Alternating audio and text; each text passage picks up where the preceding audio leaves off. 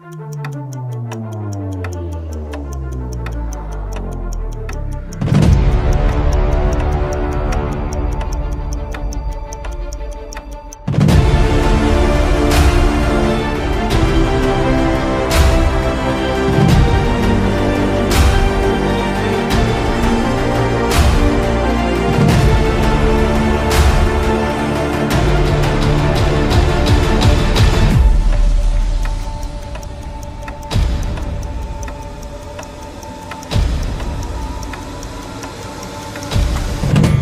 Olá, minha amiga, olá, meu amigo, como é que vocês estão? Bem-vindos a mais um estudo de obras póstumas.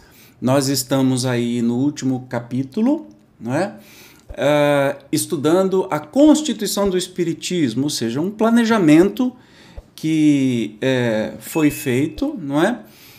Imaginando como é que seria a organização mundial da doutrina, do movimento espírita, não da doutrina espírita, para a continuidade dos trabalhos.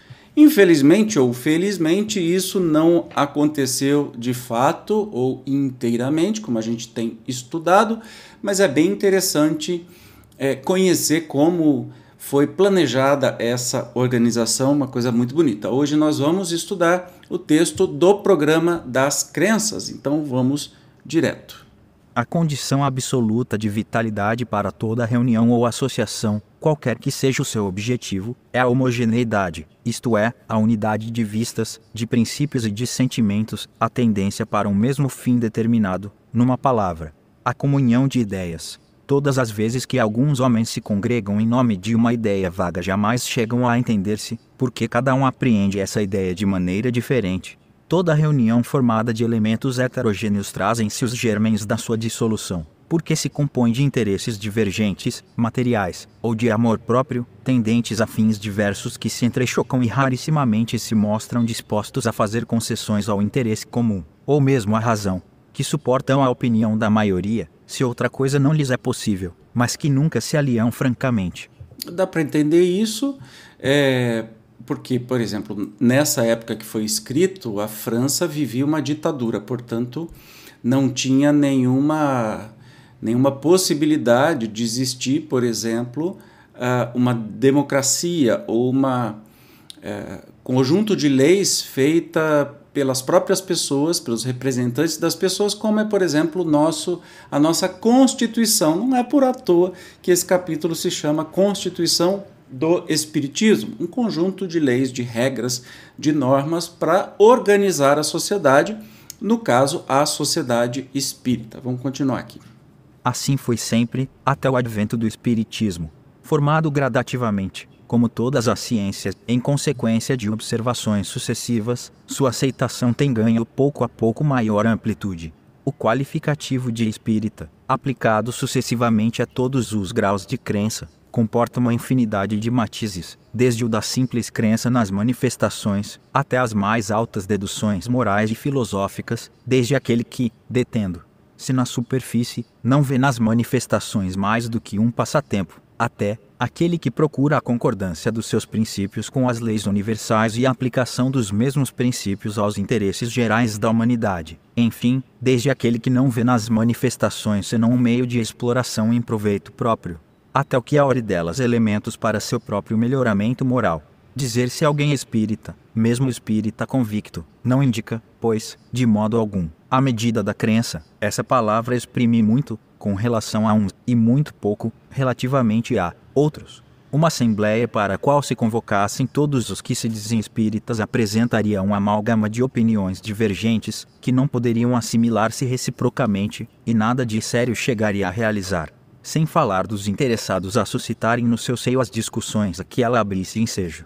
Essa falta de precisão, inevitável no começo e durante o período de elaboração, há frequentemente causado equívocos lamentáveis, fazendo-se atribuir-se à doutrina o que não passava de abuso ou transviamento, pela falsa aplicação que diariamente se faz do qualificativo de espírita que a crítica, pouco inquirindo do fundo das coisas e ainda menos do lado sério do espiritismo, encontrou nele matéria para zombarias diga-se espírita um indivíduo, ou pretenda fazer espiritismo como os prestidigitadores pretendem fazer física, embora seja um saltimbanco, e logo se considera representante da doutrina. Uma distinção, é certo, se tem feito entre os bons e os maus, os verdadeiros e os falsos, espíritas, os espíritas mais ou menos esclarecidos, mais ou menos convencidos, os espíritas de coração, etc. Mas essas designações, sempre vagas, nada de autêntico revelam, nada que os caracterize. Quando não se conhecem os indivíduos e ainda não se teve ocasião de os julgar por suas obras. Pode-se, pois, ser enganado pelas aparências, das quais resulta que a qualificação de espírita, não comportando mais que uma aplicação falha, não constitui recomendação absoluta e essa incerteza lança nos espíritas uma espécie de desconfiança, que impede se estabeleça entre os adeptos um laço sério de confraternização. Daí, desde aquela época, se sabe direitinho o motivo da desunião entre os espíritas, né? Ah, eu sou espírita. Tá, mas de que maneira você é espírita, né? Porque a gente tem espírita de tudo quanto é jeito. vou fazer uma analogia aqui. É, a grande maioria das pessoas que se dizem católicos, não sei se a grande maioria, uma grande parte, é, sequer frequentam missa ou foram batizados e dizem que é católico, mas na verdade não frequenta a religião, não faz, então do mesmo jeito, pode acontecer se dizer espírita e ter opiniões completamente divergentes, como é o caso do movimento espírita aqui no Brasil, né? que tem interpretações absurdamente antagônicas é, de coisas básicas né? da doutrina espírita, o que mostra que falta estudo para muita gente ou falta coragem para muita gente de admitir que não é e nunca foi espírita. Talvez por um. por um. Uh, sei lá, por, porque né, se está na do, é, não estuda a doutrina espírita, frequenta a casa espírita e faz muita coisa ao contrário do que o espiritismo prega, ensina e se chama de espírita. É, é uma coisa duvidosa, mas isso aí acontece desde o começo, como a gente está vendo. Mas vamos continuar aqui a leitura. Hoje, quando nenhuma dúvida mais se legitima sobre os pontos fundamentais da doutrina, nem sobre os deveres que tocam a todos os adeptos sérios, a qualidade de espírita pode ter um caráter definido, de que antes carecia. É possível estabelecer-se um formulário de profissão de fé e a adesão, por escrito, a esse programa será testemunho autêntico da maneira de considerar o Espiritismo.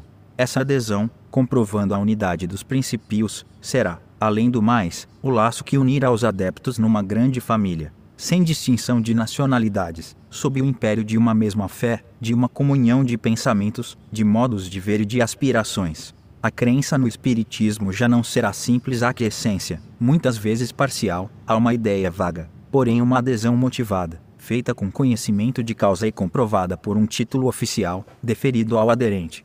Para evitar os inconvenientes da falta de precisão, Quanto ao qualificativo de espírita, os signatários da profissão de fé tomaram o título de espíritas professos, assentando numa base precisa e definida, essa qualificação a nenhum equívoco dá lugar, permitindo que os adeptos que professem os mesmos princípios e caminhem pela mesma senda se reconheçam.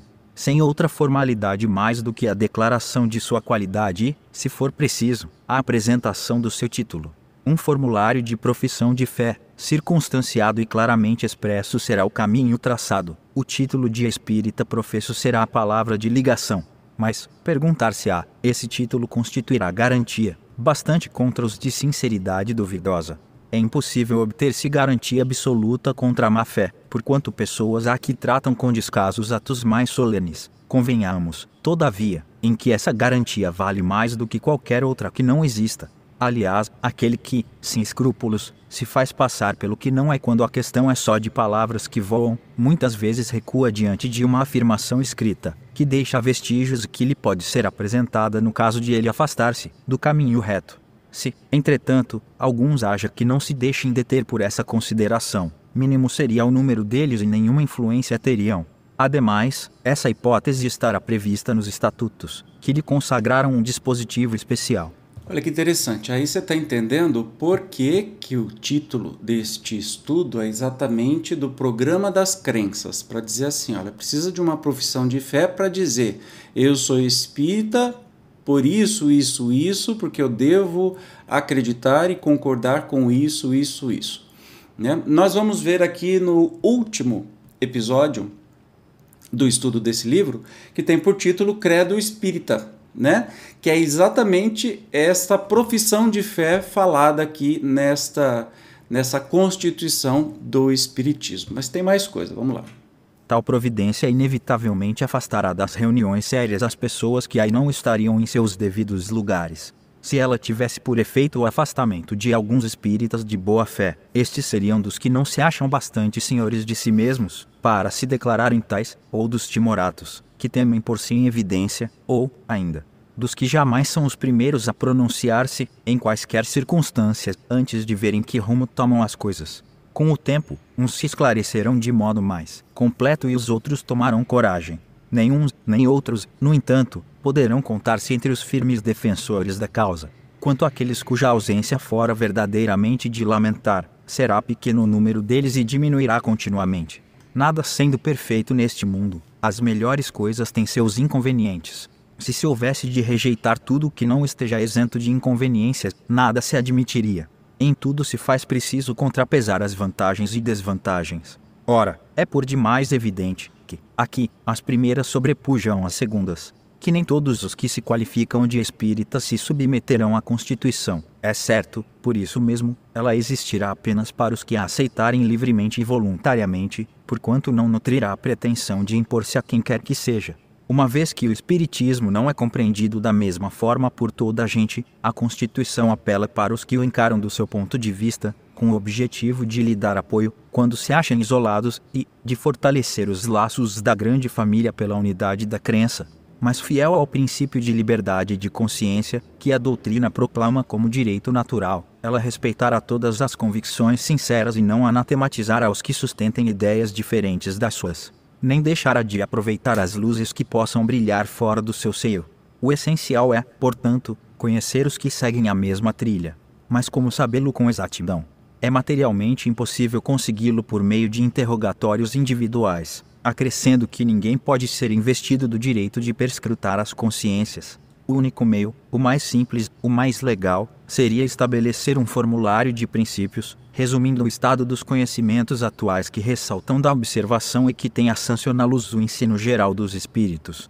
Ensino a que cada um é livre de aderir ou não. A adesão escrita é uma profissão de fé, que dispensa qualquer outra investigação, deixando a cada um inteira liberdade. Você entende como é a dificuldade? É, é, é um sonho, né? Isso acontecer, mas eu acho que talvez quando foi escrito essa constituição do espiritismo, essa tentativa de constituição do espiritismo, não se tinha ideia do tamanho que ia ser a coisa. Por quê? Vamos explicar. Nessa época, as sociedades espíritas eram sociedades assim que todo mundo se conhecia, que todo mundo tinha que ser cadastrado, todo mundo é, tinha os dados. É, não sei se todo mundo, mas a grande maioria contribuía financeiramente para essa sociedade. É meio que um, uma, uma sociedade organizada, né? Como se fosse um condomínio, sei lá, uma sociedade de pessoas que se unem em torno de um objetivo. E é, o que aconteceu depois com o movimento espírita é, explodiu né, qualquer expectativa nesse sentido. É, tanto que se fala que se coloca uma profissão de fé, uma, como é que chama? Um credo espírita, né? E que as pessoas que aderirem a esse credo espírita, ou seja, é um, é um negócio meio sonhador de, de poder ter certeza que todo mundo que está na doutrina, na doutrina, no movimento espírita, entendeu a doutrina de cabo a rabo.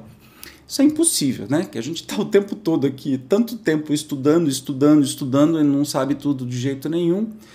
É um pouco, eu acho que é sonhador demais essa condição. Mas vamos acabar a leitura de hoje. Conseguintemente, a Constituição do Espiritismo tem como complemento necessário, no que concerne à crença, um programa de princípios definidos, sem o qual seria obra sem alcance e sem futuro, este programa, fruto da experiência adquirida, será um marco indicador do caminho. Para perlustrá-lo com segurança, a par da Constituição Orgânica, faz-se necessária uma Constituição da Fé, um credo, se o preferirem, que seja o ponto de referência de todos os adeptos. Contudo, nem esse programa, nem a Constituição Orgânica podem ou devem acorrentar o futuro, sob pena de sucumbirem, cedo ou tarde, sob as coações do progresso, fundado de acordo com o estado presente dos conhecimentos. Tem ele que se modificar e completar à medida que novas observações lhe demonstrarem as deficiências ou os defeitos. As modificações, entretanto, não lhe devem ser introduzidas levianamente, nem com precipitação. Hão de ser obra dos congressos orgânicos que, a revisão periódica dos estatutos constitutivos, acrescentará do formulário dos princípios marchando constantemente de harmonia com o progresso, Constituição e Credo subsistirão na sucessão dos tempos. Eu não sei ao certo se isso foi colocado em prática em algum momento, talvez no começo, né? Depois que o Kardec desencarnou, talvez isso era uma prática, mas não sei. Se você tiver conhecimento, esclarece aqui. Eu não sei se alguém tem esse conhecimento, só se for um historiador, algum pesquisador para saber por quanto tempo durou isso e por que que isso sucumbiu, essa constituição, essas regras, esse credo espírita, quando na verdade hoje a gente não ouve isso falar em lugar nenhum, né? É, especialmente nas casas espíritas, infelizmente muita casa espírita não fala nem do livro dos espíritos, quanto mais é, desse tipo de coisa, né? Enfim, mas está aí, estamos estudando que houve essa é, essa tentativa de organizar o movimento espírita mundial e que em algum momento não deu mais certo, né? Enfim, vamos para frente. No próximo episódio, nós vamos estudar um texto chamado Vias e Meios, ainda assim, e por mais dois programas, falando da constituição do Espiritismo. Para variar, eu te espero para a gente finalizar esse estudo. Até o próximo programa. Tchau.